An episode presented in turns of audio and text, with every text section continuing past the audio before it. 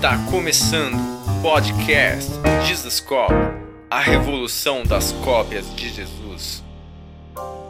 Fala galera, Jesus Cop, Douglas Gonçalves por aqui para mais um Jesus Cop Podcast número 102. 102, é isso mesmo.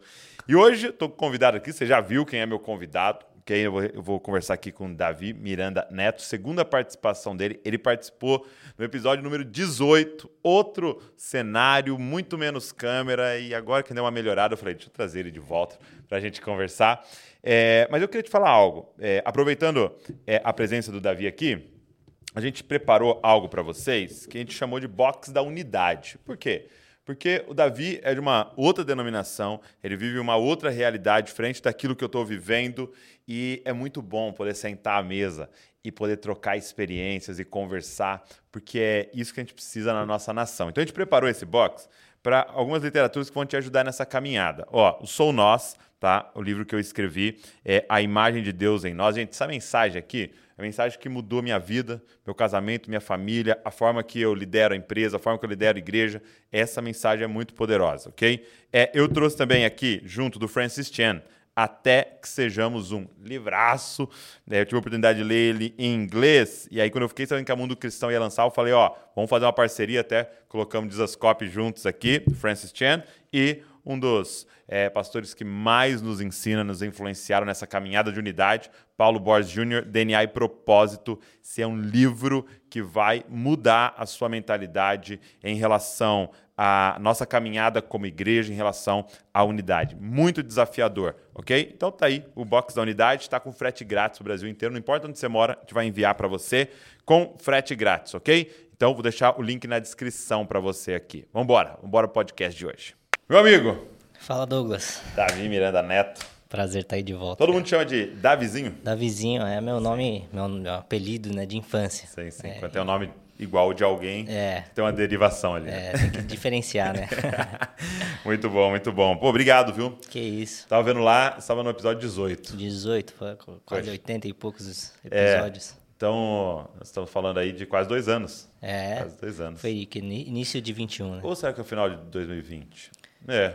Não, foi, lembro que foi no início. Foi no início de 2020. É, ok, verdade. Início de 21, então. Já, já estamos no final de 2022, né? E parabéns pelo cenário aí, tá? Ficou legal, né? Incrível. Muito Ficou muito bom. bom. Muito Daqui a bonito. pouco nós vamos ter que mudar aqui para a gente fazer uma comemoração aí, sei lá, de dois anos. Vamos ver o que nós vamos fazer. É.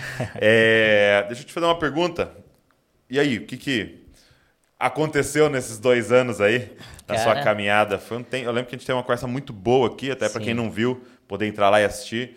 Mas fala um pouco pra gente aí desses dois anos, essa saída de pandemia. Sim. Como é que estão as coisas? Cara, é, eu, como eu estava falando, é, parece que foram cinco anos em, em dois, né? É mesmo? É, até porque a pandemia deu uma segurada em tudo, mas você começa a trabalhar a questão de estruturas e crescer para baixo, e, enfim, várias, várias questões que você faz fora do público, né?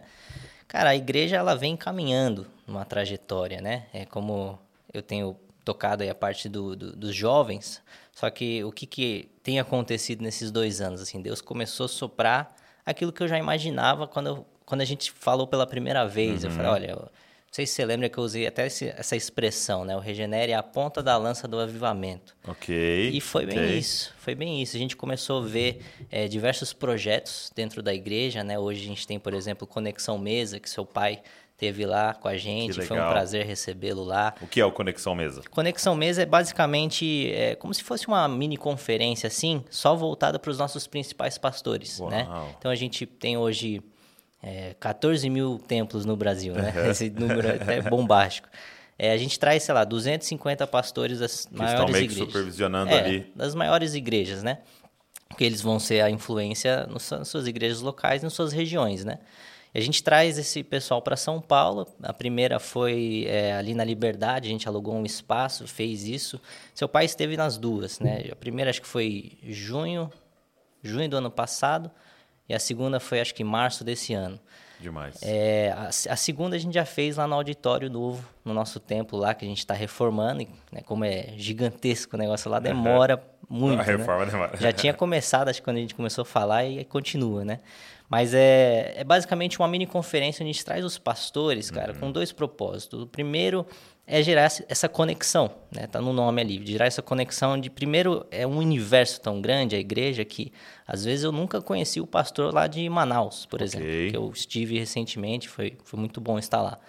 E segundo a questão da aproximação com a liderança, porque das igrejas grandes no Brasil, dessas mais tradicionais, é, nós somos uma das poucas em que tem é, uma liderança centralizada. Okay. Né? Você tem diversas outras aí que tem é, centenas, de, centenas ou milhares de igrejas ao redor do Brasil, mas cada um tem sua autonomia. Uhum. No nosso caso, é sempre seguindo o um modelo ou uma direção né, da uhum. sede mundial. Então, a gente primeiro quer gerar essa conexão, quer trazer os pastores aqui para São Paulo para conhecê-los melhor, para não ficar aquele negócio impessoal de tipo, Sim. beleza, você toca a igreja aí, acata aí e é isso. E não é, né? A gente quer. A conexão de coração mesmo. Exato, né? assim, conhecer a pessoa, trazer os pastores para mais próximo, né? Esse bom. é o, o bottom line ali, né? Uhum. E segundo, a questão de capacitação mesmo, né? A gente trouxe aí palestrantes, né? Em cima de alguns temas específicos, né? Seu pai trouxe sobre famílias, que é a especialidade dele. Uhum. E foi muito bom, cara. Foi muito bom mesmo, assim, a gente... Os pastores gostaram muito, né? Sim. Então a gente teve muito feedback positivo, a gente faz lá toda a pesquisa de, de satisfação. Uhum, uhum. e os pastores gostaram feedback, né? muito, né? Mas é aquela realidade que você já conhece da nossa igreja, tem muita Sim. resistência, especialmente de, de membros e pessoal mais é, acostumado com a forma como a igreja sempre foi. Foi algo inédito, né? A gente ter palestrantes externos, palestrar uhum. para os nossos pastores. Que não é da denominação Exato, ali, né? né? Então sempre teve essa barreira muito grande interdenominacional, é, mas ao, ao, ao, mesmo tempo, assim, você vê é, divisão nas opiniões, né? Muita gente contando com essas melhorias, contando com esses novos projetos e muita gente resistindo, né? Então Sim. isso é um dos projetos. O outro grande, assim, que eu também é, venho é, dando direcionamentos assim, né? O projeto Eclésia. Hum. O projeto Eclésia é basicamente uma reestruturação ministerial, é, no geral, como por exemplo o trilho. Qual que é o trilho? Eu quero ser um pastor na Igreja de Deus e Amor. Qual que é o trilho que você tem que seguir? Okay. Hoje a gente não tem esse trilho muito bem delimitado. Né? Algo porque, bem orgânico. É, porque como é que foi a Igreja de Deus e Amor? Foi aquela explosão, né? Cresceu muito rápido e implanta igreja aqui ali. Não foi aquele negócio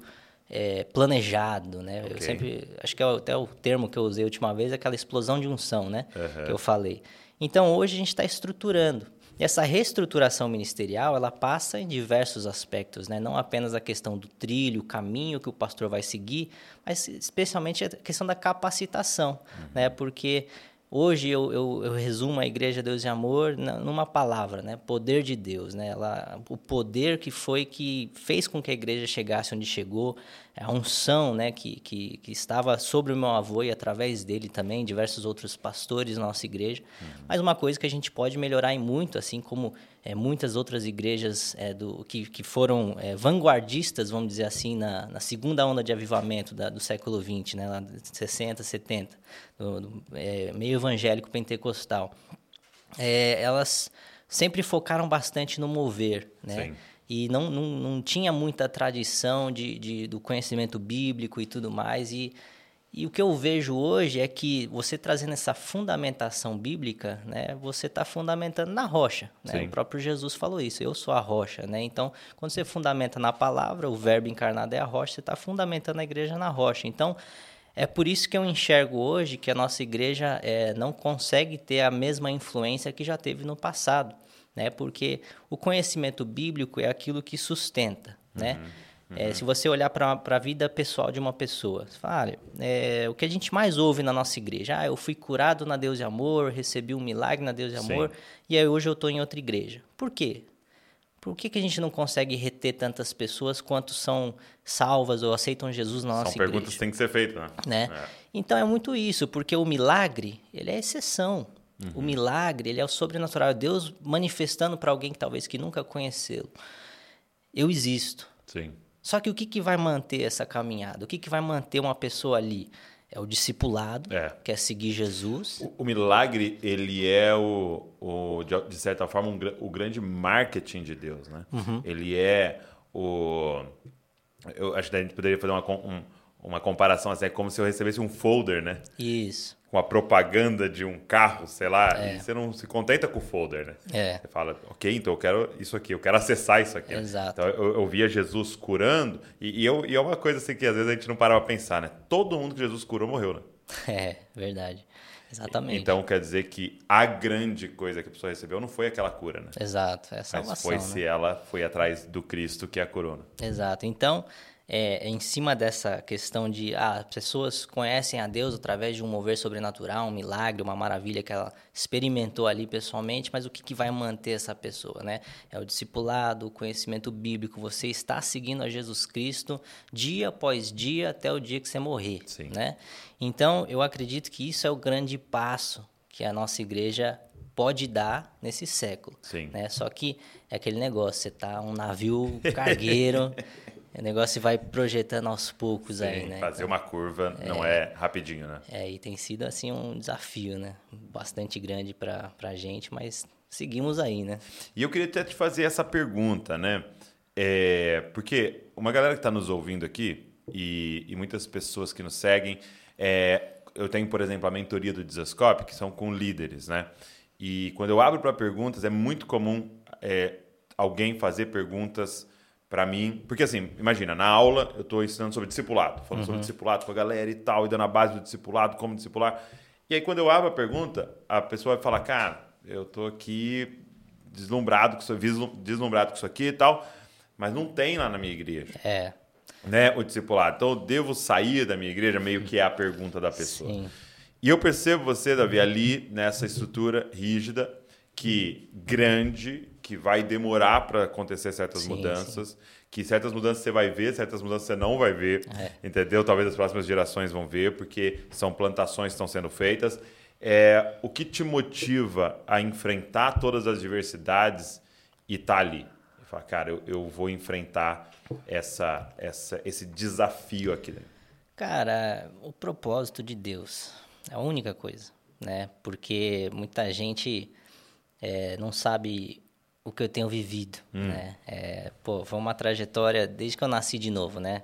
2013, eu contei um pouco da minha história na última vez e tive um encontro com Jesus e é, sempre falei sobre a questão da regeneração, por isso que hoje existe o Ministério Regenere, né? Porque faz parte da sua história. se você não conhece a Deus, cara, esquece você estar dentro de uma igreja, isso não significa nada, né? Então, depois que eu nasci de novo, você vê que Deus foi dando um grande direcionamento na minha vida, assim, e começou aos poucos. Lembro minha primeira pregação, em 2014, eu preguei numa igrejinha É. eh, no interior de Guarulhos, Igreja de Deus e Amor, paletó e gravata. O pessoal Aham. acha que eu nunca usei paletó e gravata, né? Eu Fiquei um bom tempo ali na- no contexto, né? É, estrada de terra, né? A Karina, foi eu e a Karina e tinha mais umas 15, 20 pessoas assim. É, só que eu nunca almejei, né? O que eu, que eu tô vivendo hoje, né? A gente estava falando aqui antes de entrar no ar. é, ninguém escolhe ministério, né? É Deus que, que O chama, né? ministério te escolhe, né? É, o ministério que escolhe. É, e eu sou um desses, né? Um improvável, alguém que nunca desejou estar onde eu estou. Então, essa trajetória, né, o direcionamento que Deus foi dando, primeiro eu comecei a pregar, depois eu tive uma palavra para começar o trabalho com jovens, e depois todo o envolvimento com a, com a liderança da igreja para fazer esses projetos, trazer tudo isso que a gente está vivendo, você vê que foi muito o, o- o mover de Deus e sem contar as experiências que eu tive com Deus, né? Ok. Porque eu falo assim que pouca gente sabe o que eu tenho vivido, é no sentido dessa resistência, né, que a gente enfrenta. Você, você tem seu combustível, né? Sim. E você vai gastando. Você vai gastando, gastando, gastando. E chega uma hora, cara, que você tá ali pela graça de Deus, né? Porque, pô, você, você, me acompanha nas redes sociais, Fala que... que- um pouco aí pra galera, assim, do que, que você tem vivido, qual que é os seus Cara, desafios, assim, aquilo que você acha que dá pra compartilhar. Pra Eu- galera ter um eu contexto. apoio muito, né? O pessoal, por exemplo, o Regenere, ele tem uma linguagem bem atual, Sim. né? Bem pegada assim, batista, enfim, as igrejas modernas que têm falado com a geração atual. É Contextualizando, né, a Contextualizando. mensagem para que essa geração entenda. Exato, é painel de LED, luz e tal. E muita gente, como foi criado numa cultura é, pautada, né, quando a igreja foi fundada, na década de 60, 70, isso aí é tido como um pecado, Uhum. né? O pessoal chega lá e fala, "Ah, por que, que seu culto parece uma boate? Eu falei, cara, acho que você nunca foi numa boate, né? Pra você ver o que, que eles fazem lá dentro. Exato. Mas é só pela contextualização já é um motivo de resistência. Eu não uso gravata, já é outro motivo de ser apedrejado. Então, você vai sendo apedrejado por tanto tempo, primeiro, você cria um calo, né? Você, você deixa de ouvir tanto, mas ao mesmo tempo aquilo vai te desgastando, né? Sim. Então, é, sendo bem sincero, assim, tem sido muito pesado a caminhada, né? Porque você, uma hora você cansa. É, eu não sei se eu falei essa analogia a última vez. É, eu me sinto, às vezes, assim, uma analogia que eu, que eu acho que resume um pouco do que eu tenho vivido, né? Você tem um cachorro no canto ali que foi apanhou muito do seu antigo dono e teve muitas experiências ruins e tudo mais e cara, eu posso ajudar esse cachorro.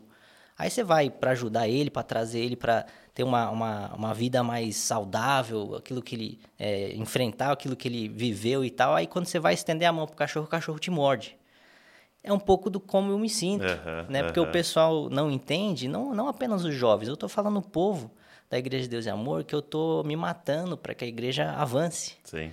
E ao mesmo tempo esse mesmo povo me apedreja, cara. Sim. Então, esse é o que eu falo do peso, né? Uhum. É como se tivesse andando, né, contra o vento, né? É, exato. E tipo assim, um passo que era para ser simples, né? É, É. uma É é uma uma, luta, resistência né? muito É uma grande. musculação ali, né? É, então, assim, é, falando em cima disso, é, diversas vezes, cara, eu orei para Deus, falando, Senhor, me tira daqui. Várias vezes, para ser bem sincero. Aí Deus, ele sempre responde, cara. Por quê? Deus ele sempre responde assim, tipo, ó, você tá onde eu te pus, né? Você tá sendo provado, pe- perseverança, longanimidade, né? Eu recebi uma palavra recente agora de uma amiga minha que falou, olha, um dos frutos do espírito é longanimidade. A gente fala pouco sobre isso, É. né? Só que você tá sendo provado nesse fruto, né? Eu falei, cara, amém. Eu, eu Que creio é que a longa paciência. é, você tem que ter paciência para perseverar ao longo do tempo, porque é muito o que a gente estava falando sobre a questão do milagre. Eu tive o encontro com Jesus, aquela paixão e tal, mas quantos permanecem na caminhada 10 anos depois, 15 anos depois, né? Então, a única coisa que me mantém é esse propósito com Deus, né? E as diversas experiências, você chega para Deus e, e Deus ele responde, ele vai te dando a graça, ele vai te dando a energia, né? Eu já cansei de pregar a passagem de Elias, né? Que ele chega ali no deserto, ele tá falando, Senhor, eu não aguento mais. Aí Deus manda água e pão e ele anda sobrenaturalmente ali por 40 dias. Então, diversos momentos assim, você sente, cara, esgotado, né? E essa é a minha realidade hoje. Elias, Elias ali, ele tinha essa impressão de que só tinha ele. É, Você já chegou a ter essa impressão? sim. E Deus já te mostrou que tem Sim. um exército aí Eu que... acho que já foi, o- foi o que a gente viu recentemente, né? Teve os pronunciamentos aí, né? A diretoria fez um pronunciamento e, bom, eu vou, eu vou explicar em cima dessa questão porque é, acho que é assim, um fator muito crucial que aconteceu recentemente, né? Sim. É, a gente vinha tendo todos esses avanços, né, de projetos e tudo mais. Aí, é, a gente, eu sempre falo que é como esticar um elástico, né? Então você vai esticando, esticando, esticando, só que Uhum. Se pu- limite. é, se você puxar muito ele acaba estourando. Sim. Eu acho que deu uma, uma rasgada assim, né? Na lycra. É, deu uma rasgadinha assim, né? E o que, que aconteceu? É, eu fui pra, pra Goiânia lá com, o- com o Guilherme Batista lá no retiro dele, né? Falei, ah, traz uma palavra aqui. Falei, beleza, não é uma igreja, nada, eu é, tenho uma licença poética ali, né? Aí ele falou, cara, você precisa pregar nessas duas igrejas aqui que eu conheço, uma de Anápolis, outra de Goiânia e tal e tal. E beleza, eu orei em cima disso, falei, cara, eu acho que eu acho que é momento. Eu acho que a igreja precisa dar esse passo, né? Até porque a gente já tinha recebido é, palestrantes de fora e tudo mais. E eu fui lá e, e preguei, né? Para ver o que, que ia acontecer, qual que seria a reação e tal. E como quase tudo na vida, né? Muita gente falou, glória a Deus, cara, que vocês estão dando esse passo de né, se integrar com outras igrejas e tudo mais. E outras pessoas que já estão acostumadas com essa, com essa regra, né? De, cara, não pode ter pessoas de fora, não pode ir para fora é, viram aquilo como algo muito negativo, né? E aí isso gerou o pronunciamento, meio que tipo assim uma posição da diretoria do que que a, a diretoria acreditava em cima daquela regra. Só que aí é, é, me, me pegou de surpresa assim, eu não sabia o que que eles iam falar. Eu sabia que eles iam falar sobre essa questão, porque eu tinha pregado e tal, e não só eu. Então eles, eles organizaram então, uma reunião Isso. para discutir questões. É. É, aí eles foram, eles iam se pronunciar sobre isso, só que aí começaram a falar sobre toda a questão da cultura que a gente vem trabalhando ao longo de todo esse tempo. E o que, que eu via nos comentários, né? É, fora Davi Neto, acaba com o Regenere e tal. Eu falei, cara, eu acho que. Eu olhei pra Karina e falei, acho que chegou o nosso tempo, né? De sair da igreja, porque Sim. eu não estou fazendo isso por mim e nem pela minha família. Eu posso viver o evangelho de Cristo em qualquer lugar que eu quiser, Sim. né? Às vezes nem nem no Brasil, talvez em outro país, não sei. E isso foi na quinta-feira. Hum. Cara, da quinta-feira. E só para eu entender, é, eles fazem assim uma live? O que, que eles é, fazem? Eles fizeram uma live. Fizeram uma live ah, tá. e teve, sei lá, uns 40 minutos de pronunciamento da diretoria. E batendo e... ponto a ponto. Exato. Uhum. Aí, cara, foi meio que uma, um decreto, assim, vamos dizer, que todos os avanços que a gente vinha fazendo não iam continuar. Não iam continuar. E eu, cara, então acho que não tem muito por que eu ficar, né? Porque uhum. se a posição da diretoria, quem toma a decisão pela igreja, que eu não sou diretor, uhum tá sendo, cara, a gente estava indo para direita, vocês vão para esquerda, então beleza, não preciso estar tá aqui, né? E cara, eu tava bem assim decidido. Para ser bem sincero, eu tava bem é. decidido assim, cara, eu não preciso permanecer nessa igreja, tal, é como assim, o pessoal não aceita o meu pensamento, eu vou sair, uhum. né? Da quinta-feira à noite, quando foi o pronunciamento, até sexta, sei lá, pós almoço, cara, eu recebi milhares e milhares de mensagens, né? Por que, que eu estou te falando isso? Para uhum. responder a sua pergunta que você achou que eu tinha esquecido. Não esqueci. Tá. Quando Elias falou, é, pô, eu me sinto único. É, e Deus chega para ele e fala, ó, tem sete mil que não se dobraram para Baal. Nesse momento eu percebi o quanto de pessoas eu vinha influenciando. Uau. Porque, cara, eu recebi milhares e milhares de mensagens. Cara, e aí? Você vai sair da igreja? O Regenere vai acabar? Projeto Eclésia vai deixar de, de acontecer, o Conexão Mesa acabou, tudo que, todos os avanços que a igreja vem acontecendo, isso vai voltar a estaca zero? E aí, cara, eu percebi que eu não ia falar nada, eu ia ficar de boa na minha e sair, né? Uhum. Só que frente a essas milhares de mensagens que eu recebi, eu falei, cara, eu tô vendo aqui que isso aqui tá muito maior que eu. Sim. Tá muito maior do que eu penso, da minha mentalidade, assim, quanto de pessoas que eu estou representando. Né? Tem muita gente na igreja, não só jovens, pessoas que estão lá e já tiveram um pouco mais de conhecimento extra cultura uhum. é, Deus e amor, extra cultura é, da igreja que, que eles têm vivido há décadas, que entenderam o que, que eu estou fazendo lá e querem mudança. E como você disse, é só a ponta da lança. É a ponta da lança. Começou com Regenere, uhum. mas você vê que está se alastrando para a igreja como um todo. Tanto que está sendo assunto de diretoria, não é só mais Ministério de Jovens, uhum. né?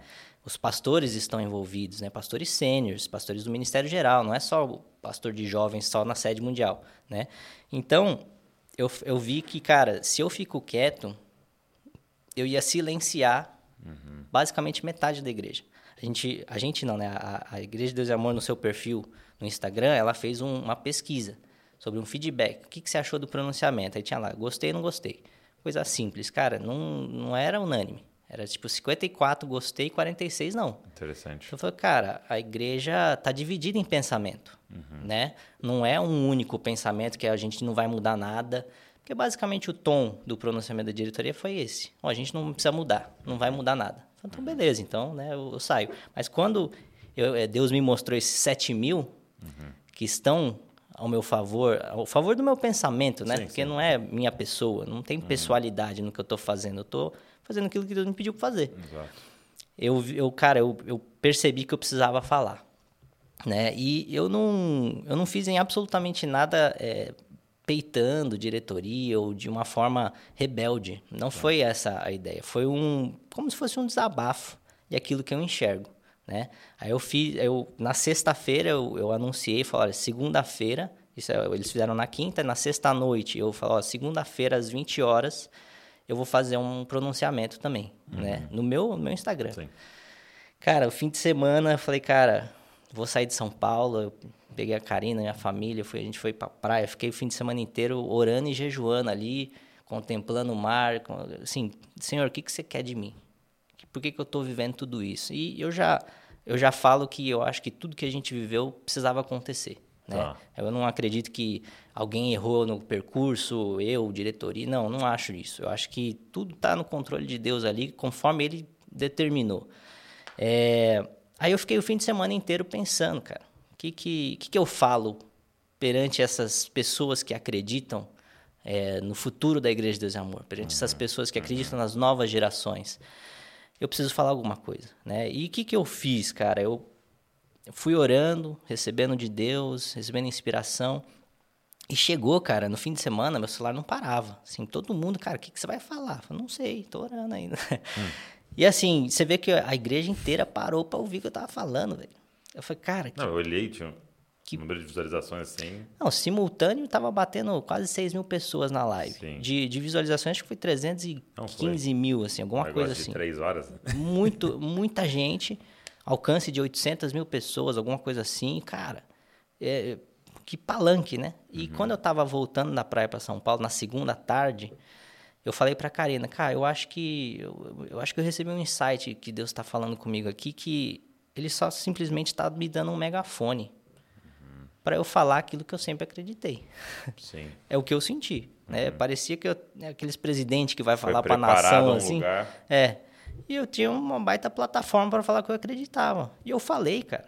Eu falei, cara, a decisão é da diretoria, eu não estou aqui para tirar decisão nenhuma, eu não sou diretor, a não decisão é deles. Mas é isso que eu acredito, ó, biblicamente. Aí eu fui ponto a ponto do que foi falado na reunião da diretoria, tá. na, no pronunciamento. Sim. E, cara, o que pegou no meu pronunciamento foi uma palavra que eu recebi em Goiânia, quando eu fui pregar lá.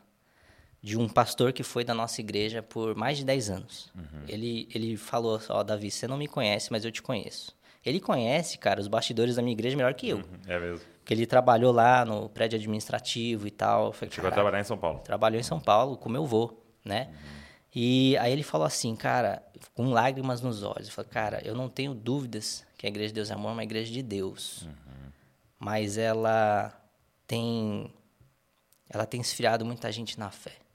Uau. E ele falou chorando. Ele não falou, falou levianamente. Raiva, não de uma, ele não falou ferida. da boca para fora. É, tanto que ele falou que ele teve que passar um processo junto com Deus para que ele saísse da igreja de Deus e Amor. Ele mesmo fala que era Deus no céu, missionário Davi Miranda na terra, e a igreja de Deus e Amor é o caminho, Jesus é a verdade e a vida. Tipo, né? Ele falou essas uhum. palavras. E ele falou, cara, eu enxergo hoje a Deus e Amor com todo respeito. Nas palavras dele, ele falou: Olha, eu enxergo quando Jesus olhou para Jerusalém, falou: Jerusalém, Jerusalém, Quantos profetas eu vou te enviar e você vai rejeitar todos?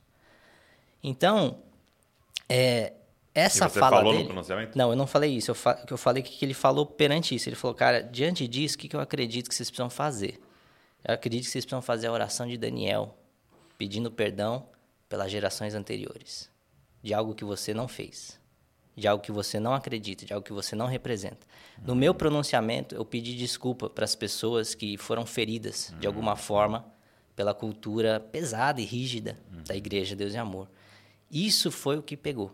É mesmo. Porque o feedback que eu recebi foi, cara, quando você pediu desculpas por é, meninas que sofreram bullying na escola, pessoas que é, não têm autoestima alguma, pessoas que né, essa severidade com a, a, parte visual do corpo e vestimenta foram feridas de alguma forma ou saíram da igreja, essas pessoas tiveram a sua voz ouvida.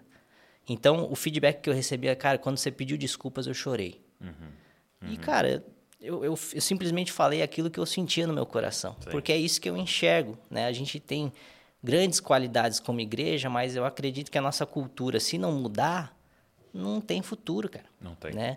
Então, é isso que eu enxergo. E foi isso que eu falei no pronunciamento. E explodiu, né? Explodiu, assim, de, de visualização. Muito, assim, a igreja inteira parou para ouvir o que eu ia falar. Uhum, uhum. E eu já vejo isso como algo que Deus deu, né? Exato. Então, é, nesse processo que você... Que eu respondo essas duas perguntas, né? Sim. É, você já se sentiu sozinho? Sim mas Deus mostra que não. Sim. E o que, que mantém? Né? Deus. É. O único, único motivo. Eu falei, cara, não é nem pela minha família que eu tô aqui. Uhum. Porque é o que eu falei para você, eu não, eu não ganho um centavo para fazer ministério. Eu ganho da gestão financeira, que é a minha sim, profissão. Trabalho. Então eu poderia muito bem ficar de segunda a sexta ali, no anonimato. É. Eu não Ou sou ir fazer gestão financeira numa empresa. Exato. E eu não sou é, figura pública, eu estou figura sim. pública. Né? Eu tenho um perfil de Instagram fechado, é? que representa muito mais quem eu sou do que o Davi Miranda Neto. Sei, sei, sei. então, assim, é essas coisas que me mantêm, cara, porque é, na, no, na caminhada longa, ou você tá com Deus ali diariamente, você não vai viver de conferência em conferência, você não vai viver de é, experiências sobrenaturais de uma para outra. O que vai te alimentar é, cara, Deus, eu tô no meio do seu propósito, eu tô no centro da tua vontade. Uhum. E Deus te reafirmando que sim, aí você suporta né, o Muito peso, bom. as porradas, as pedradas. Né? Uma, uma, coisa que eu acredito que a gente compreendeu errado, né? E quem ministrou muito isso no meu coração, me ensinou muito, foi até o pastor Paulo, pastor Paulo Borges. É, a gente entendeu que salvação é proteção. Uhum. Então, e não tem nada a ver, porque senão nenhum dos apóstolos foi salvo. É verdade. e a gente olha assim, de tipo, tá acontecendo alguma coisa errada e fala, nossa Deus, tá acontecendo, o Senhor me abandonou. E, é. e não tem nada a ver, porque você pega os apóstolos e você pega Jesus, né? É, foi uma vida de muito sofrimento Sim. e de muita entrega, né? É. Então, o que é salvação? É ser devolvido para o propósito de Deus e ser gasto no propósito de Deus, uhum. né? E aí eu lembro de uma ilustração que meu pai contava de um menino que foi é, no, no museu do futebol, tal assim, aí tava lá uma bola, aí tipo assim a bola que fez o gol na final, tal, não sei o que, e a bola lá exposta lá no uhum. vidro, né? E aí o menino falou assim, poxa, essa bola é uma bola muito triste, né? E aí pensa, mas por que uma bola triste, né? Porque ela não foi feita para isso. É. Ela foi feita para estar completamente gasta. Né? E aí essa é a questão, né? Você pega uma bola de futebol novinha e você pega uma bola de futebol completamente esfolada, né? Aquelas que a gente tinha de capotão, né? Sim, nossa. Que era até arrancada. Você lembra de tomar uma bolada dessa, cara? Ficava Ela aquelas marcas. a bola com espinho, é. né? Entendeu? E aí ele falou assim... E aí você olha essa bola novinha e essa bola toda estourada e pergunta qual bola é feliz, né? É. É, assim, é, uma das mensagens mais marcantes que eu preguei, é, sempre eu falo que as melhores mensagens são aquelas que vêm da alma, né? Sim. Alguma experiência que você teve com Deus, alguma palavra que você recebeu, alguma coisa assim. É, dificilmente eu, faço algum sermão em que eu estou lendo a Bíblia, eu faço todo uhum. o processo ali. Não, é normalmente alguma experiência, algum, alguma coisa que você viveu. É, e eu preguei é, sobre Jesus, e eu, eu fiz toda a narrativa da última ceia onde uhum. Jesus pega, olha, levanta o cálice, esse é esse é meu sangue, que representa a nova aliança para perdão de pecados. Depois ele passa pelo jardim de Getsemane, onde ele sua sangue. Eu acredito que esse fenômeno né, fisiológico que ele viveu é, é uma alusão ao, ao vinho. E depois okay. ele foi para a cruz para ser esmagado uhum. por Deus, né? E eu, em cima disso, eu compartilho muito daquilo que o T.D. Jakes escreveu um livro, Esmagado. Ah, sim. Né? Acho que é Esmagado por Deus em português. Eu li Isso, é Crushing, é. né? É, mas acho que chama Esmagado. Esmagado? Eu acho. É. é mas Enfim, esse livro do T.D. Jakes eu li em inglês, chama Crushing. Já tá Gaval eh, perguntou desse livro hoje, eu peguei na é biblioteca para ela é hoje. É muito bom. E o T.D. Jakes, ele fala sobre a trajetória de vida dele, quando ele uhum. passou seus processos de esmagamento, para que ele usa a analogia no livro de que Deus é um fazedor de vinhos. É. Né? Ele pega a uva, e a uva é uma das poucas frutas que foram feitas para ser esmagada, para que se extraia o suco dela e aquele suco eventualmente Ela se torna num bom vinho. mais valiosa, é, né? Fica esmagada. mais valiosa esmagada do que preservada. E ele usa isso, ele fala, olha, Deus faz isso com as pessoas, né? Porque ele fez isso comigo, ele fez isso com o seu filho unigênito na cruz. Então eu preguei essa mensagem porque é algo que eu tenho vivido, né? Eu vi hoje, cara, a gente estava vindo aqui para Bragança e eu vi lá na rede social o A.W. Tozer que ele tem um, um, ditado que ele falou, olha, Deus não usa ninguém antes de esmagar essa pessoa. Uau. E eu falei, cara, é isso que eu estou vivendo. É. Essa é a forma como eu enxergo, né, a minha leitura espiritual de tudo que a gente está vivendo. Claro que muita luta, muita guerra espiritual. Sim né? Então a gente vence isso só na oração, na intimidade com Deus, no jejum. Mas eu vejo o processo que Deus está me submetendo. É assim, eu já tive muitas palavras que eu vou né, ser usado por Deus e tudo mais. E glória a Deus, cara, amém. Só que ninguém considera o custo disso, é, né? O custo jornada, disso né? é gigante, Sim. né? Então você vê todos os discípulos, Jesus, é... Jesus ele precisou primeiro ser esmagado ele falou na cruz: Senhor Deus, por que, que o Senhor me abandonou? Uhum. Né? A maior dor de Jesus, eu sempre falo que não foram os chicotes, a coroa, foi é, sentir a separação de Deus né? por conta do pecado. Só que aí no terceiro dia, ele ressuscita como um leão, como o nome que está sobre todos os nomes, como o Senhor e Salvador Jesus Cristo da humanidade e de todos aqueles que têm fé nele. Mas antes ele precisou passar pela cruz. Sim, sim. E só ressuscita no domingo aqueles que morrem na sexta-feira com Jesus. Então, o morrer para si mesmo não é apenas abrir, abrir mão das suas vontades, da, dos desejos pecaminosos da nossa carne. Morrer com Jesus é você se submeter a processos que você não deseja passar. Aceitar o propósito de Deus. Aceitar, porque isso é o discipulado. Né? Isso é seguir Jesus Cristo. É, cara, você vai apanhar pelo Evangelho. Né? O, o pessoal fica me zoando lá no Regenere, né? O Caio Fábio fez um vídeo e falou, cara, glória a Deus pelo Davi Neto, eu vou lá em São Paulo, vou te dar um ósculo santo. Aí o pessoal fica me zoando, né? é, porque ele falou assim, só que ele falou uma frase que ficou comigo, eu achei muito poderosa. Ele falou, cara, vale a pena ser um escândalo de Cristo. Uau.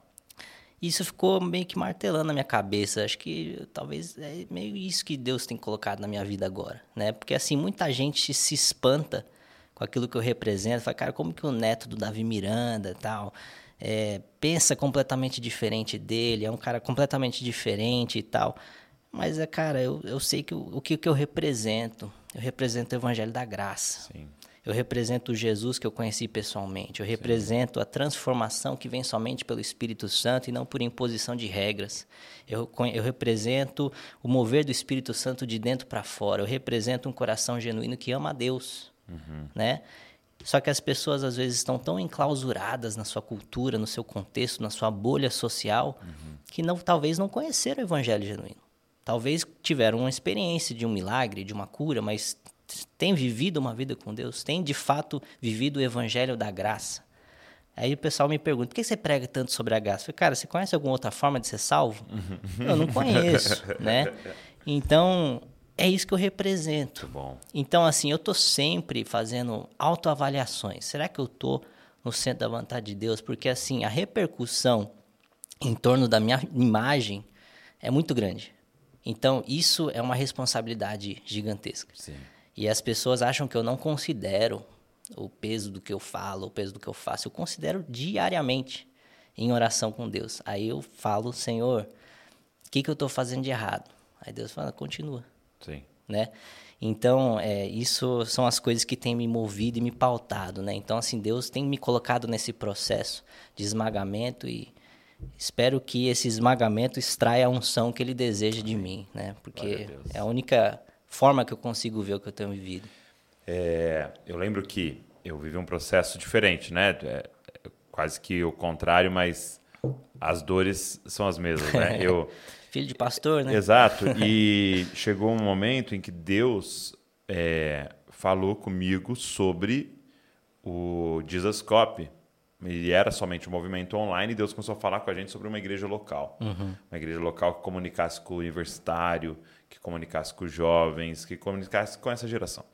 E eu cheguei pro meu pai para falar disso, né? E eu lembro que eu estava no avião, eu estava lendo é, o início de, de Lucas, acho que de Lucas, se eu não me engano, e estava lendo sobre Zacarias, né? E Zacarias é um sacerdote, né? E você sabe que um sacerdote, ele é tataraneto de sacerdote, bisneto de sacerdote, neto de sacerdote, filho de sacerdote, sacerdote vai ter filho de sacerdote. É. E aí ele, então, é, sua, sua, sua esposa é estéreo, né, já avançada em idade e tal, mas de repente ele está no seu turno e aparece um anjo para anunciar que ele vai ter um filho. Muito parecido com é, o nascimento de Isaac, né, cara? Sim. Assim, uma referência a Abraão.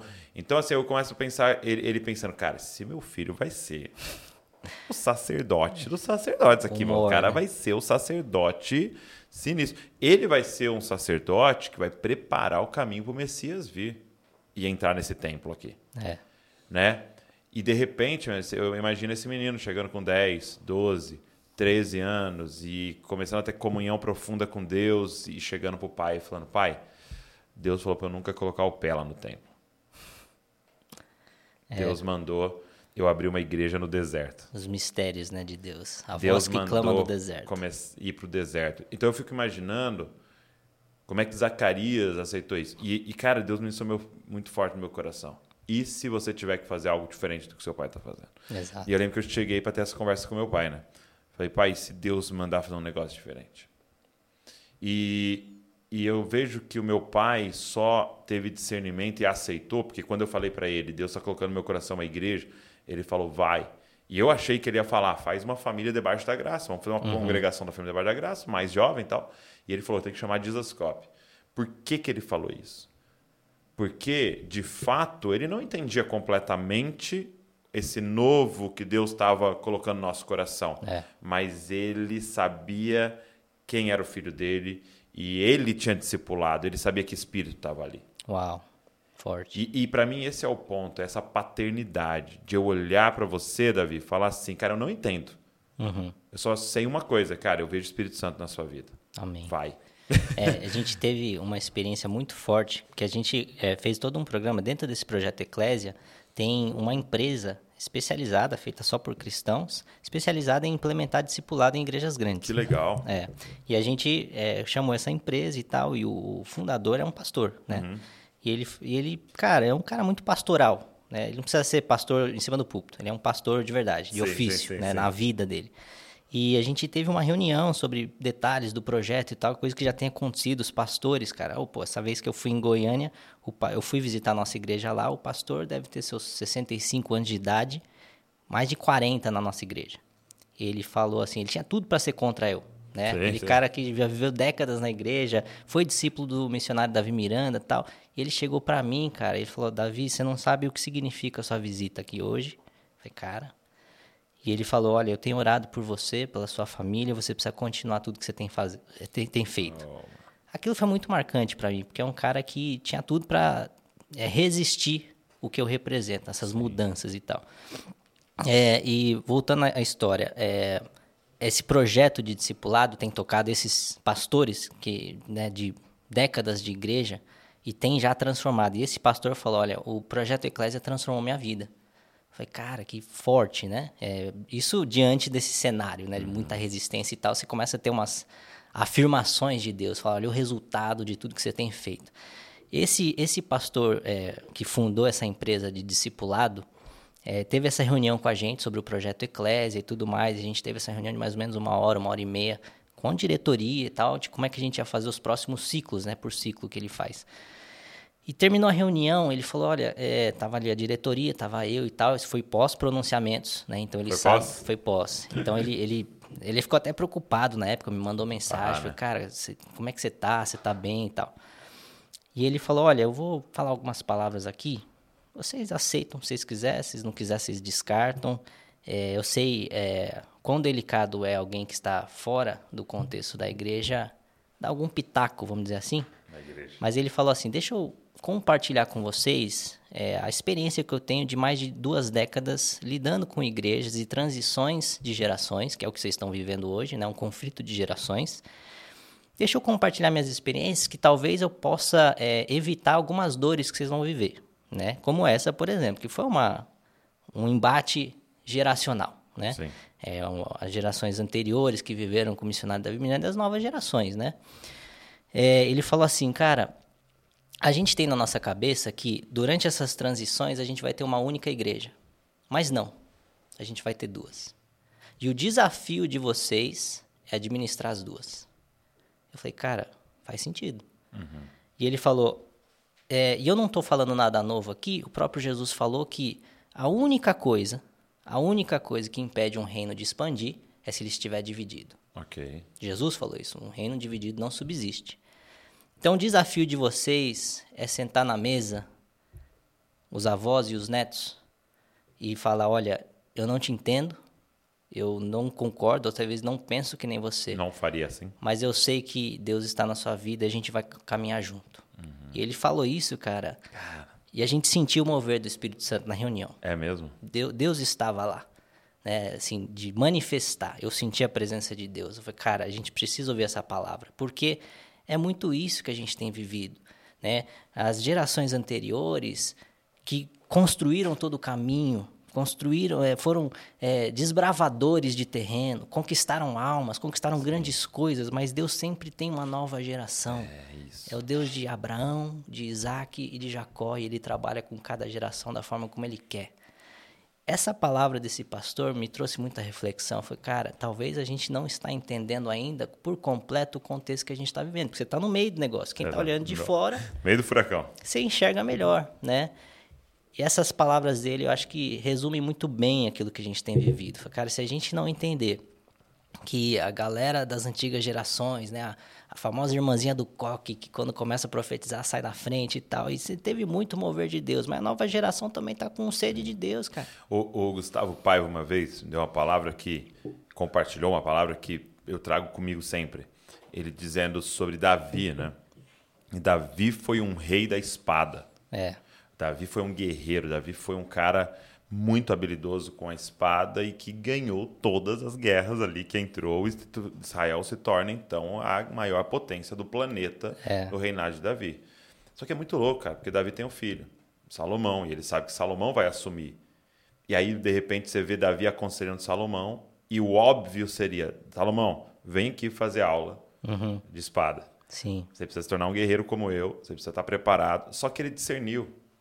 Eu já ganhei as batalhas. É. Uma nova estação está começando. E aí ele fala para Salomão: se tiver que buscar uma coisa, busca sabedoria. É. Então ele entende que a estação de guerra tinha acabado e começava agora uma estação de manutenção da paz que viria, que era necessária sabedoria. E ele treina o filho para ser diferente dele. Uau. E é difícil, hein? É muito difícil. Então você vai buscar alguma coisa, porque ele, Deus aparece para Salomão, ele poderia falar: Senhor, me faz ser o melhor com a espada, o melhor líder de Melhor exército, guerreiro. igual meu pai. É. E ele fala: Não, Senhor, me dá sabedoria. E talvez ele não sabia pegar numa espada. É. Entendeu? E aí é muito doido, porque essa geração olhar para esse, entendeu? E aí para mim é o que é essas pegadinhas de Deus, né? Que é o seguinte, eu coloco o desejo ardente de construir o templo em um e autorizo o próximo a fazer. E é dizendo para Davi assim, você foi bom em tudo, mas vai ter que ser bom agora em conectar com seu filho É. converter o coração do pai ao filho, do filho ao pai. Então, é, eu vejo que vocês realmente estão vivendo esse momento em que é, o coração vai ter que conectar na mesa. Exato. Entendeu? Antes de tudo, vocês vão ter que olhar um no olho do outro e falar: Eu reconheço e discerno que tem Deus na sua vida. Exato. E isso basta. Vamos embora. É, e, e assim, é, é um desafio para as duas gerações. As duas, com Pra- certeza. Pra mim, qual que é o desafio? É muito explícito o mover de Deus nas antigas gerações. Isso é o óbvio, né? Por quê? Porque meu avô Quem negar isso. é impossível, né? Assim, é, eu já falei que administrativamente falando, você olha para a igreja, hoje ela é um, é um milagre ter chegado onde chegou, porque não tinha estrutura, é, os pós-graduados, os MBAs, não tinha, né? Foi mover de Deus puro e a igreja explodiu e cresceu dessa forma. É, antes mesmo do meu avô falecer, quando eu fui chamado para trabalhar lá e depois que eu fui começar a fazer ministério, é, a gente começou a fazer lição de casa. Estamos aí há quase oito anos já, acho que já fez oito anos que eu estou lá, é, fazendo toda essa estruturação. Começou na gestão financeira, no jurídico com a minha esposa tal. Enfim, todas as áreas, né? São seis andares de prédio. Quando eu cheguei lá tinha 350 pessoas, agora tem mais de 700. Né, só para administrar e tudo mais. Eu não estou falando de pastores, falando de funcionários. Sim, né? sim, profissionais. É, então, assim, a gente vem fazendo toda essa estruturação e tudo mais. É, negar o mover de Deus nas antigas gerações é, seria ridículo, né? É, é o óbvio, por quê? Porque meu avô foi esse cara dos milagres e maravilhas. Só que agora é, chega um momento de estruturação, de estratégia, de visualização, de discipulado, de conhecimento bíblico, que é exatamente isso que você está falando.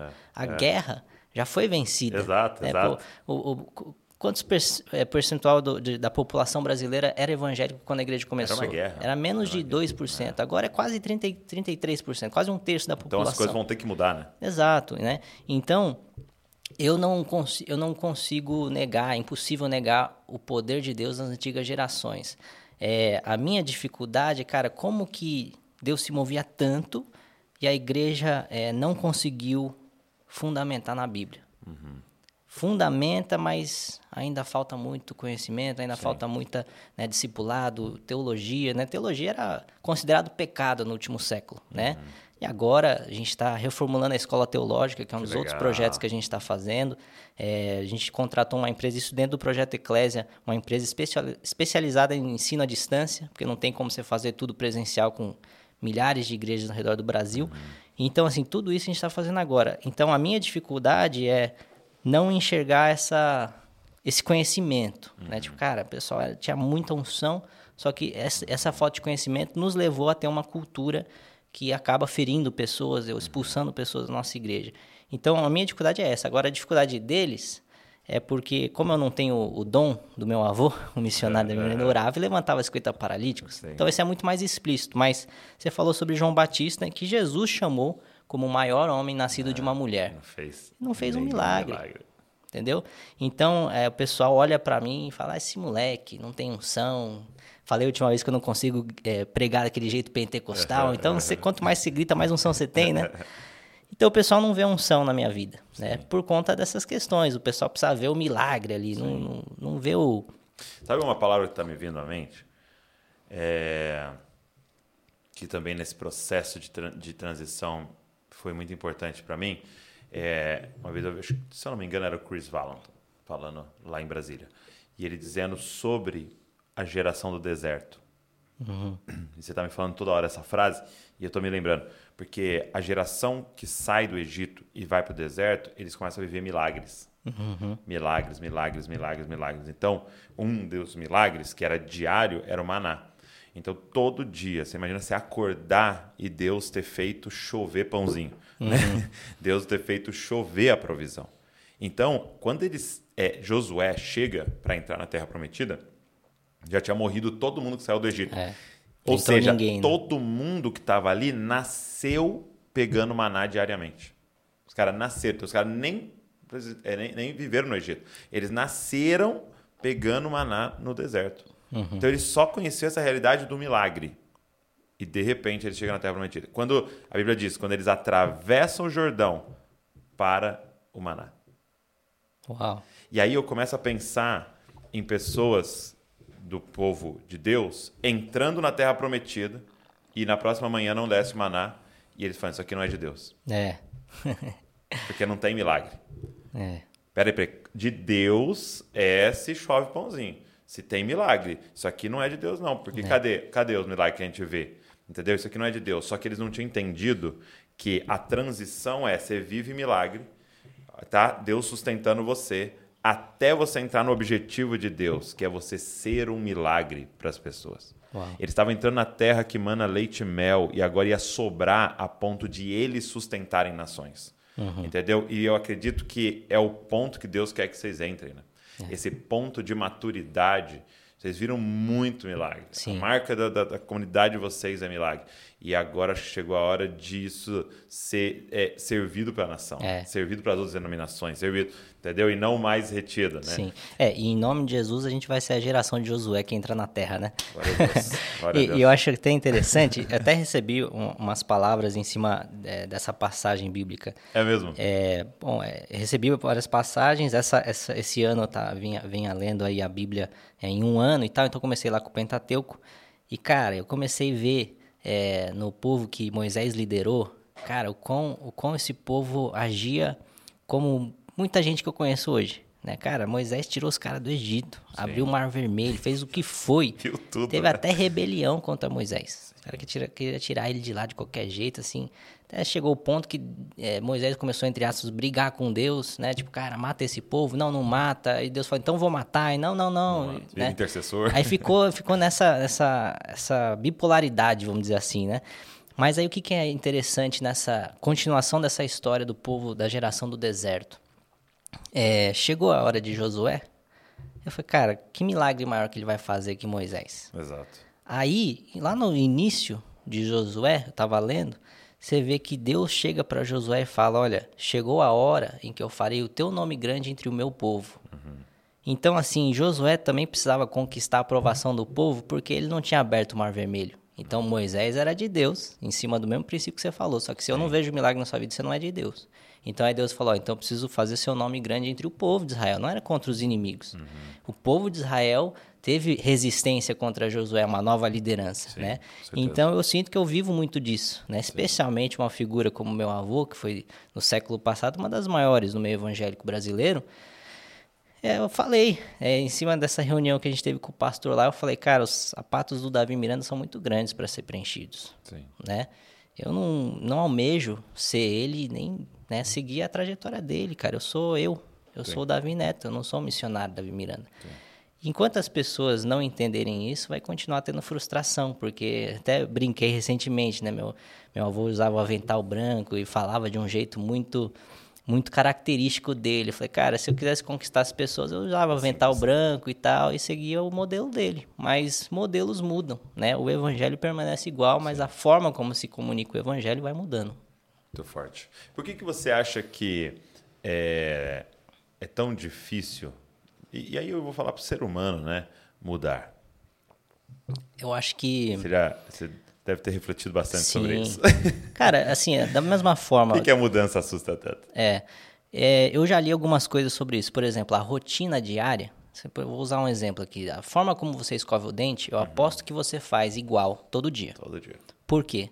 O seu cérebro, ele economiza energia quando você pega um movimento e ele se torna automático. Entendi. Então, é uma forma de economizar energia a rotina. Então, você senta no mesmo lugar da mesa todo dia? Sim. A maioria das pessoas. É muito difícil você ficar Rodando. a dança das cadeiras. É muito difícil.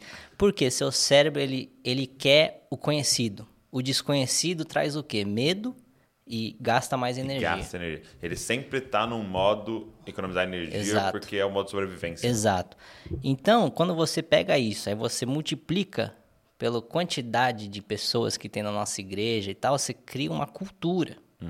E essa cultura para mudar é bastante tempo, bastante esforço. E eu sempre falo, cara, eu não pretendo fazer o que eu estou fazendo de uma forma humana. Eu dependo de um milagre. Eu dependo de um milagre. Eu não, não tô falando que eu sou o cara que vai. Não sou, velho. Não sou, e não, não tem ninguém que pode ser. Só Deus. Só da forma como é, o meu avô é, foi projetado e a igreja cresceu ao redor do mundo foi através do milagre. Não estou falando do milagre físico, através do milagre de Deus na vida dele. Sim. Né? No, no todo, né? E a mesmo, o mesmo Deus continua hoje. Né? Então eu creio é, porque Deus deu a palavra. Essa é a única forma. Essa é a única coisa que me motivou a, a fazer o que eu estou fazendo, porque ninguém que enxergou o que eu enxergo é, quis fazer o que eu estou fazendo. Né? A, a minha esposa até fala, falou aqui antes do- da gente entrar, é, quem mais poderia estar fazendo o que o Davizinho está fazendo? Por quê? Até o nome do meu avô eu tenho, né? E, e até eu sendo da família, neto dele, já sofro o que sofro, qualquer teria outra como fazer. Já teria saído há muito tempo. Então, eu creio no milagre, porque essa mudança eh, de, de mentalidade, que na palavra original é metanoia, que é o que a gente chama de arrependimento, Sim. é o foco do evangelho. Né? o evangelho é você reconhecer que, cara, tem alguma coisa em mim que precisa mudar. Aí você vem até Jesus e deixa o Espírito Santo fazer esse milagre em você, de transformação, renovação de mente, é Romanos 12, 2. Então, é, essa mudança, cara, que é o que eu dependo de Deus trazer para milhares ou centenas de milhares de pessoas, eu, eu creio somente no milagre de Deus, porque é, foram, foram muitos, muitas décadas, né? É, dentro de um único contexto e tudo mais.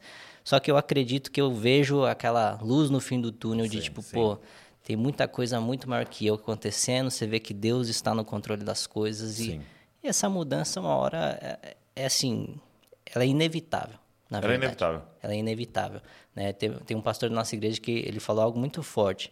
A gente sempre fala, ó, como é que, que, que a gente faz para trazer o próximo avivamento? Como é que a gente se porta? É, vamos orar mais, vamos jejuar mais, beleza. A gente tem nosso papel. Mas você vê ao longo da história que quem traz avivamento é Deus. Sim. É, e ele falou assim, cara, o próximo avivamento não é só necessário, ele é inevitável. Porque a gente vê o mundo indo de mal a pior, igrejas se esfriando na fé, é, comunidades se né, afastando de Cristo, os valores morais, vai, ataques contra a família, você vê a sociedade se deteriorando, Deus não vai ficar de braço cruzado. Ele vai sempre levantar uma igreja gloriosa que traz luz para uma terra que está escura, né? Então eu acredito disso partindo de dentro da nossa igreja para a sociedade. Muito bom, muito bom. É, e assim, você relatou todo esse período, né? Desses meses atrás aí, dessa turbulência que você passou. É, você é um cara que, que lê os, os comentários e as coisas assim? Eu leio, leio. Assim, tem dias, né? Uhum. É, no, no pronunciamento eu, eu me afastei completamente. É. E desde então eu tenho Quando sido... você fez o pronunciamento, deixou lá. Deixei lá e deixou me afastar aqui porque é Não insalubre, saudável, né? Não é saudável, né? É insalubre o, o, ambiente, né? Muito hostil. Mas ao mesmo tempo. É, E como é que é pra você quando você lê lá um, uma, Cara, eu uma s- afronta assim? Como eu é que sou um você cara, lida? Eu sou muito igual ao meu pai, né? O pastor Lorival, ele é um cara, sempre foi um cara impetuoso, né? Um cara que fala o que pensa e tal. Então eu respondo, cara. Eu respondo Você muita responde? gente. Eu respondo Entendi. muita gente, porque a maioria dos at- assim, quando eu recebo uma crítica de verdade, tipo assim, cara, é, você tá fazendo isso, mas eu acho que isso aqui que você tá fazendo não faz muito sentido. Eu ouço. Sim. Eu sou um cara muito é, é, ouvinte nessas críticas de, de verdade. Agora, o cara que tá só no coração pra te ofender, você não tem que ouvir esse cara. Por quê? Porque pô, é, é julgamento puro. O cara não tá nem olhando a realidade, o cara nem sabe a realidade que a igreja tá vivendo. Às vezes o cara nem é da nossa igreja, né? Então, é, eu, eu respondo aqueles que chegam para ofender, bloqueio muita gente, porque eu não preciso ficar ouvindo ah, essas opiniões absurdas, mas se uma pessoa chega para mim para de fato é, me criticar no sentido literal da palavra, tipo, cara, é, você tá fazendo isso aqui, eu faria isso aqui diferente e tal, cara, eu vou sempre ouvir, porque é na- a voz da experiência que comanda, né? Fala muito mais alto do que qualquer força e vigor físico da, da juventude. É, então, teve até polêmica aí, eu falo que eu saí no... Eu podia pedir música no Fantástico, né? Porque, por quê? Fuxico Gospel tá bombando com o meu nome lá, Ah, né? Saiu três numa semana só, é, em cima desses pronunciamentos, de pregar em outra igreja e tal. Então, assim, é, sempre fui uma figura muito polêmica, né? Só que a questão é que eu nunca quis estar no meio. Só que eu acho que uma das minhas qualidades barra defeitos é que eu sou um cara muito sincero. Né? A Karina até fala pra mim, acho que você não precisa falar tanto em público. é, tá, tá, tá falando que pô, você vê uma sarna ali, você vai se coçar, Exato. segura um pouco e tal. E é engraçado que é, antes do pronunciamento, a, a Karina ela, ela tem muita sensibilidade a ouvir a voz de Deus, é, tem um chamado profético assim. E ela chegou pra mim, acho que foi umas duas semanas antes dos pronunciamentos. E não tinha nada planejado, foi algo muito sob demanda ali, ó. Aconteceu isso aqui, a gente precisa se pronunciar. Ela chegou assim e falou: Olha, eu sinto Deus te trazendo uma nova estação. E nessa estação você vai sair um pouco dessa exposição que você tá. E eu vejo Deus levantando um exército atrás de você. Falei, uau, muito forte. Aí depois disso, depois do pronunciamento, meio que assim, cara, eu já falei tudo que precisava falar. Entendi. Então eu dei Tá uma chovendo segurada. uma olhada. É, porque falando sobre a questão de usos e costumes, que isso não funciona tal. Você vê um monte de gente vivendo essas regras, mas nu- nunca teve vida com Deus e tal. Cara, eu dei uma segurada na minha comunicação pública. Por quê? Não faz mais sentido eu ficar falando a mesma coisa sempre, cara. Todo mundo já entendeu o que eu represento, né? Então, é, hoje eu tô. Eu segurei bem, assim, né? Não só a questão de comunicação pública, mas até mesmo minha atuação na igreja. Que, cara, é, a galera não entende o, o esforço e dedicação que eu sempre dei para a igreja, né? Pro benefício da igreja. E aí, aí quando você começa a ser resistido e tomar alguns passos atrás, como eu acredito e vejo esse pronunciamento, cara, você tira um pouco o pé. Né? se eu vim aí, sei lá, 120 por hora, agora eu tô uns 80, 90, né? E tem outros fatores também, cara. Eu sou pai de família agora, tem a Charlotte aí que chegou.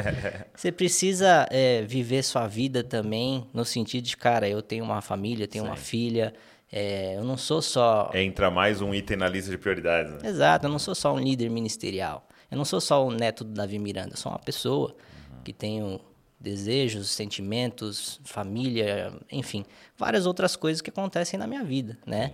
Então, é, eu dei uma segurada no sentido, cara, o que, que eu tô falando com a minha forma de atuação?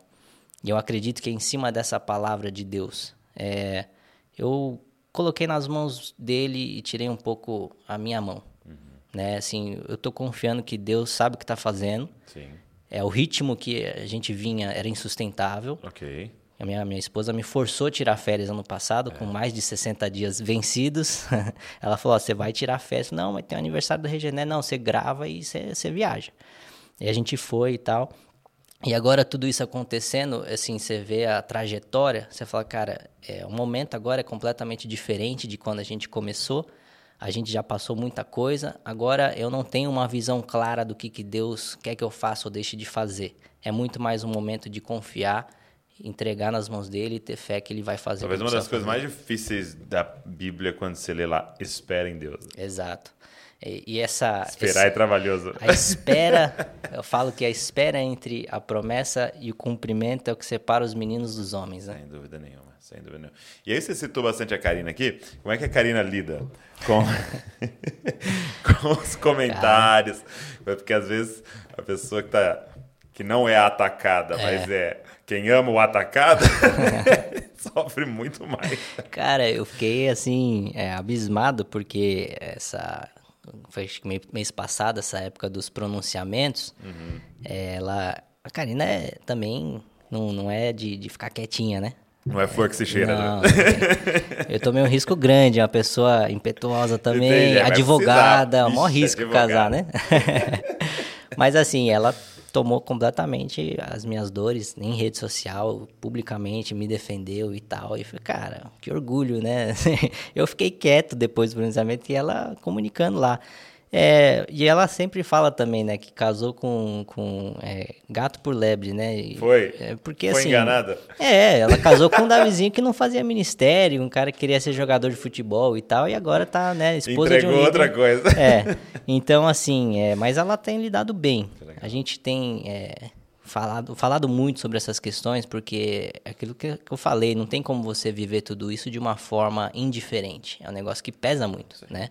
Pesa muito na sua vida e tal, e a gente, cara, tem dado é, alguns passos atrás, cara, vamos respirar aqui, vamos é, conectar melhor como família, vamos desfrutar mais da nossa filha, vamos viver mais aquilo que Deus deseja que a gente viva, porque o que a gente tem feito já é o suficiente para Deus, né?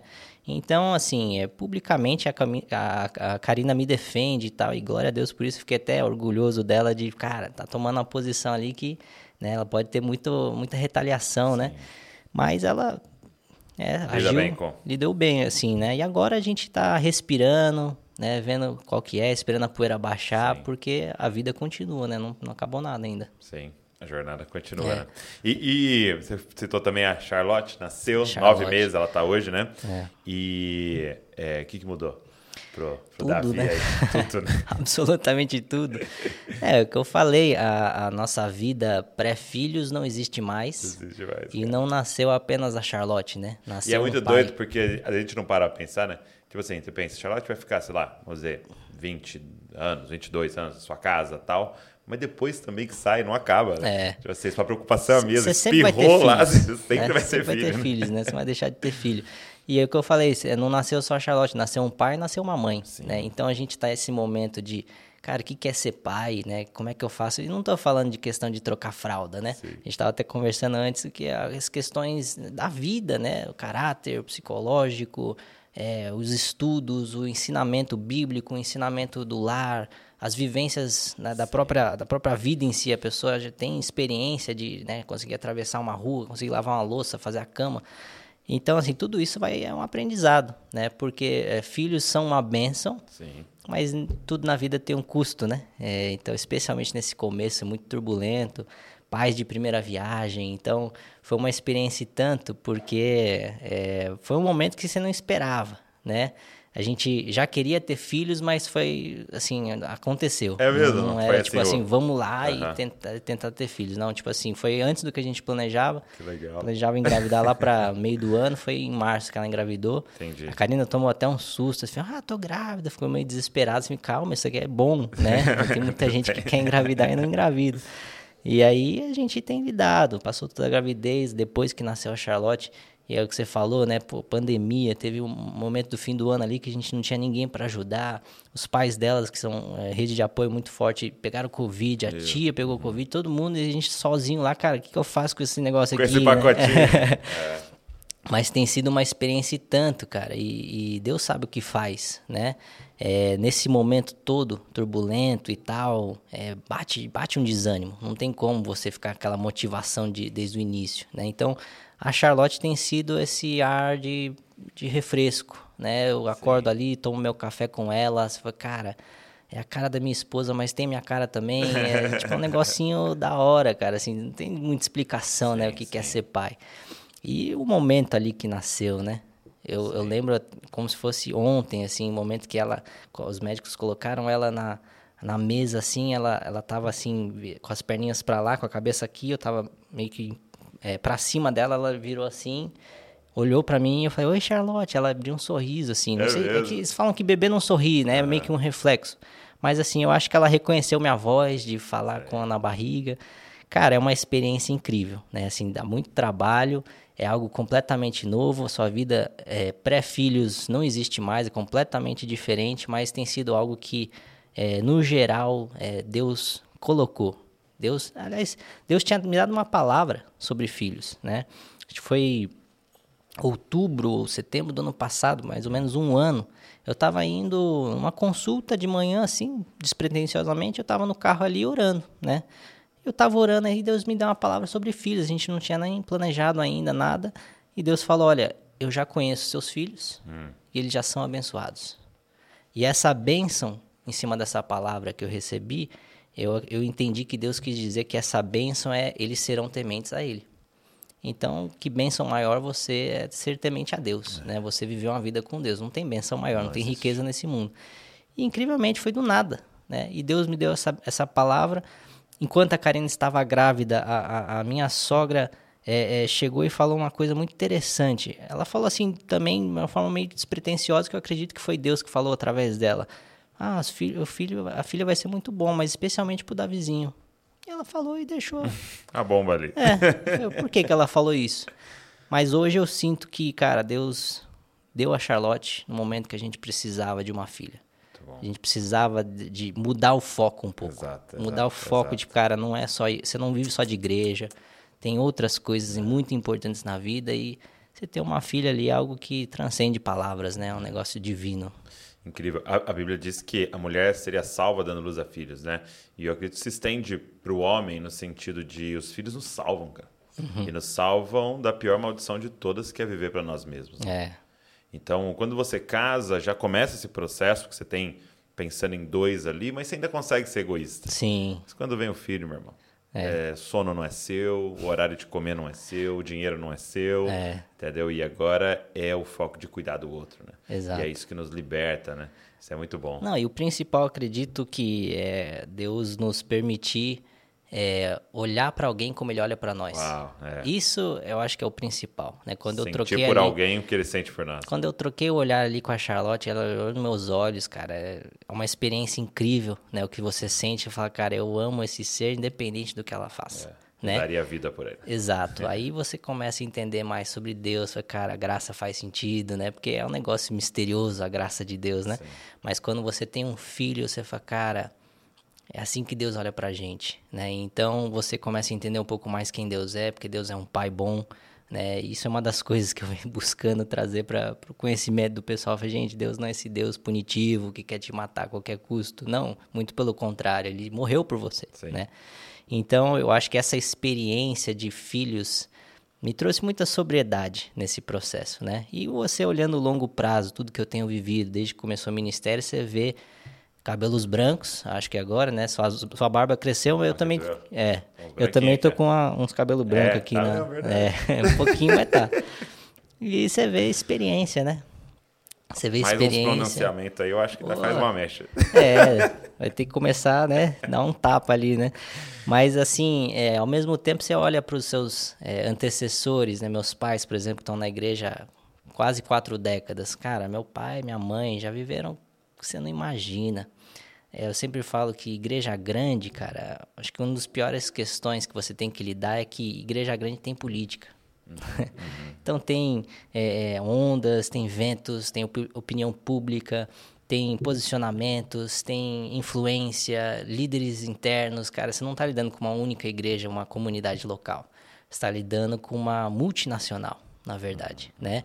Então, isso vai te experimentando, né? E hoje eu falo com muito mais sobriedade sobre o que que é fazer ministério, né? Porque é, como Deus é perfeito, né? Ele come- você começa ali no local e Deus vai soprando sobre o seu nome, você vai ganhando voz, você vai ganhando volume, influência, e as coisas vão tomando proporções maiores e quando você vê, você fala, cara, eu já tô lidando com muita coisa que antes eu não sabia lidar, né? Então, toda essa experiência de ter filho fora e tal, você, você vai trazendo para o contexto da igreja, você- vai ficando mais maduro, né? Mais experiente. Vai sendo esmagado. É, você vai sendo esmagado. e meu pai, né, cara, é, foi desenganado pela medicina, né? No início do, do ano passado. Não, foi, foi esse ano? Cara, quando que foi? Acho que foi no ano passado, porque você, quando você veio, já, eu já tinha falado, tinha né? Uhum. Mas acho que foi no início desse ano, é, ele chegou no ponto crítico. Foi dia 2 de janeiro que os médicos chegaram e falaram: olha, seu pai é, não tem mais jeito. Ele já tinha feito duas cirurgias. E era, era, um, era no cérebro, né? É, um tumor, uhum. né? E ele estava na UTI, cara. Cara, esse momento foi muito forte, muito forte. É... E os médicos falaram, cara, não tem mais o que a gente pode fazer. O intestino dele tinha parado de funcionar, porque o cérebro controla tudo. E eles falaram, cara, é só uma questão de dias, né? Então vai lá, não nessas palavras, mas vai lá despedir do seu pai. E eu e a Karina fomos lá. É, lembro que eu ia até pregar, foi um sábado. Eu falei, cara, não tenho condição de pregar hoje. Eu passei a bola. E a gente foi lá na UTI. A gente foi lá, a gente foi meio que fazer uma oração de tipo, cara, Deus, tá aqui meu pai. Obrigado por ele ter sido esse pai tão bom ao longo da minha vida e tal. E meio que entregamos ele nas mãos de Deus ali. Aí, cara, muito forte ali, a Karina chorando, o cuidador chorando.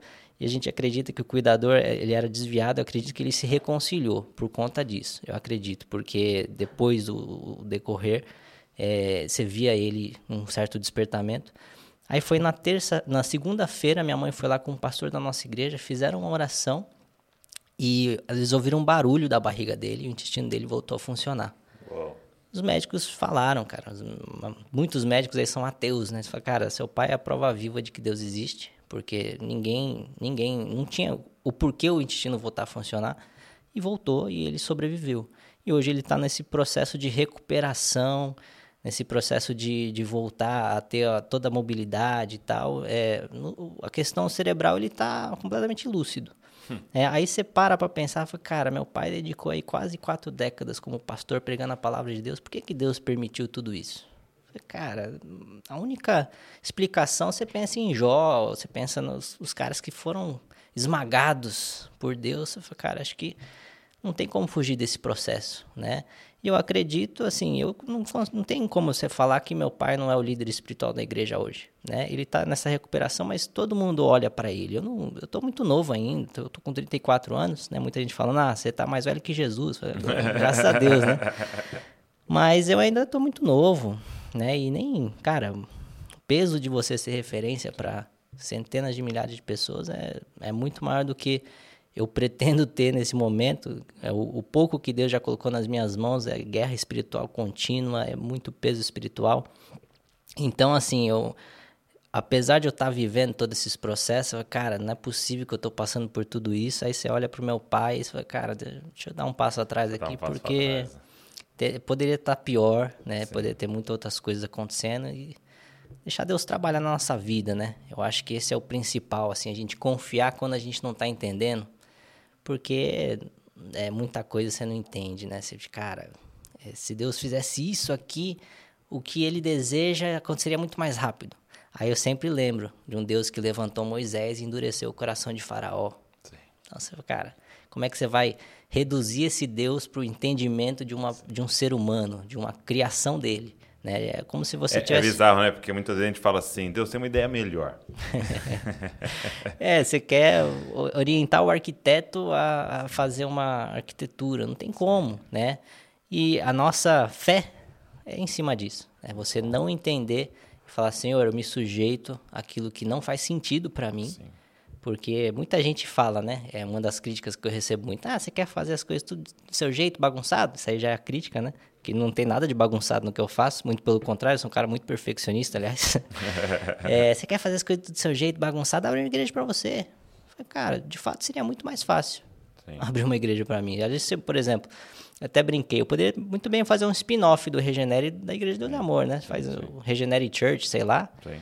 Cara, e eu tenho certeza que eu estaria muito melhor no sentido de, de, de alcance e tudo mais, porque é muita gente que a gente. liberdade, né? É, liberdade também, assim, a gente vê muito claramente, a gente alcança muita gente nos nossos cultos e tudo mais, Por que, que essas pessoas não viram membros? Por conta da cultura da Igreja de Deus e Amor. Uhum. Então, por exemplo, uma barba não é permitido. Então, o Douglas, por exemplo, não poderia ser membro da nossa Poxa igreja. vida. Já tá, tá excluindo o cara Tá do excluído. Dizascope, velho. Pelo amor de Deus, não tem como excluir o cara do Dizascope. o cara é referência no Brasil, né? É, então, assim, a gente tem essas diversas limitações. Né? O Regenere fora da- do guarda-chuva da Deus e Amor, tenho certeza que estaria muito melhor, né? Com muito mais membro e tal, é, pessoas frequentando. Mas, Mas não foi não é isso. Não né? foi isso que Deus me chamou para fazer. Exato. né? O pessoal acha que eu escolhi fazer ministério. Não, cara. Deus me colocou lá, eu nunca quis fazer, né? Eu sou um cara de exatas e eu tô tendo que lidar com gente. Isso é para mim uma tortura, cara. É uma tortura, velho, porque para mim a- a fazer a planilha ali, cara, é tranquilo. É um mais um igual a dois, pronto, não tem outra Não resposta. tem, não tem. Agora, Agora gente, com pessoas, um mais um cada pode ser. um é seu caso. E você lida com pessoas e como é que essa pessoa tá emocionalmente, espiritualmente, cara, é um desafio. E outra questão do meu perfil, eu sou um cara muito mais apostólico do que pastoral. E hoje eu vejo Deus me chamando para uma função pastoral. Eu tenho que agora sentar e, beleza, cara, me fala aí seus problemas. Cara, isso é uma tortura para mim. Mas eu tenho que fazer Sim. porque a minha figura pede isso, né? Se eu estou ali é, liderando os jovens e compartilhando minha experiência, o que, que é conhecer a Deus, eu preciso ser essa, esse, esse ouvido para a galera, né? E eu tenho me esforçado nisso, eu prometo, né? Mas não é fácil. eu sou um cara muito mais estratégico, de cara, eu acho que a gente tem que fazer isso aqui, deixar de fazer aquilo. É, é- esse é meu- muito mais meu perfil, né? Mas esse processo, né? De Deus, ele vai trabalhando a gente, mexendo com quem a gente é e nos moldando, né? A gente cantou sobre isso muito tempo, né? É, quebra o seu vaso e tal, só que quando acontece na vida real, você fala, cara, Deus, pega um pouco mais leve. A mão tá meio pesada aqui, né? a gente pede para sair, né, no- do processo, mas Deus fala, não, fica tranquilo, eu tô no controle, tô guiando as coisas e é acho que é nisso que eu tenho depositado a minha fé, né? Eu acho que ó, uma palavra pra gente resumir nosso podcast é esse, né? Esmagado. É, Esmagados. E é, e é realmente é os dois elementos da ceia, né? Tem um pão, que é um trigo triturado, né? E um, um vinho, que é uma uva esmagada. exato. Então, isso representa o nosso Salvador e deveria representar a nossa caminhada, né? É, o, o T.D. Jakes fala, ele foi lá no Stephen Furtick fazer a apresentação do livro dele, eu já assisti essa coisa várias vezes, que é muito bom. Aí ele fala, cara, o símbolo da nossa fé é uma cruz. Duh! Tipo assim, pegou? Pegou a imagem? vai ter problema. Vai ser, vai ser crucificado, filho. Você vai ser esmagado, não tem outro.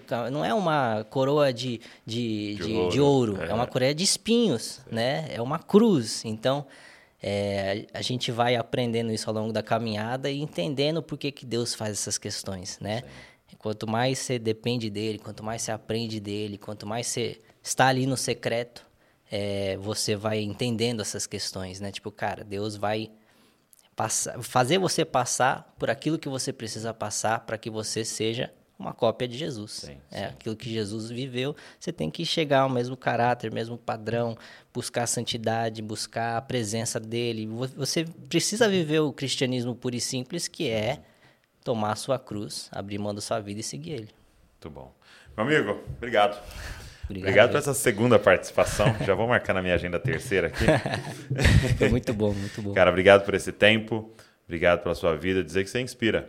Amém. Você me inspira, cara, a ter mais coragem, a ter mais ousadia de viver aquilo que Deus tem para nós e de ser é, a função do jovem. O jovem, a Bíblia diz que foi chamado para ser profeta.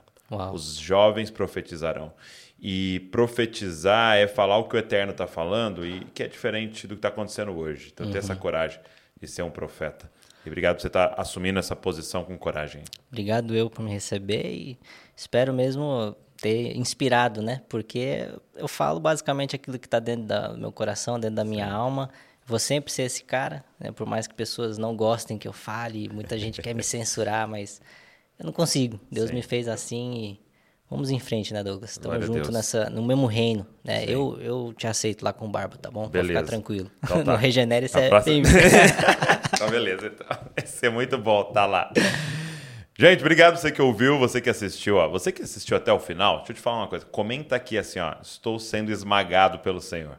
Comenta Uau. aqui, deixa o pessoal ficar ali pensando o que, que é que tá querendo dizer isso aqui, vai ter que assistir o podcast, beleza? Se inscreve no canal também, pega o link, manda para todo mundo. Ah, a gente fez aqui um box da unidade representando essa mesa aqui, né? E também tá aí é, na descrição, tá com frete grátis para vocês. É, e também curte esse vídeo aqui, você vai estar ajudando o canal do Jesus Cop. Deus abençoe você e não se esqueça, você é uma cópia de Jesus. Valeu!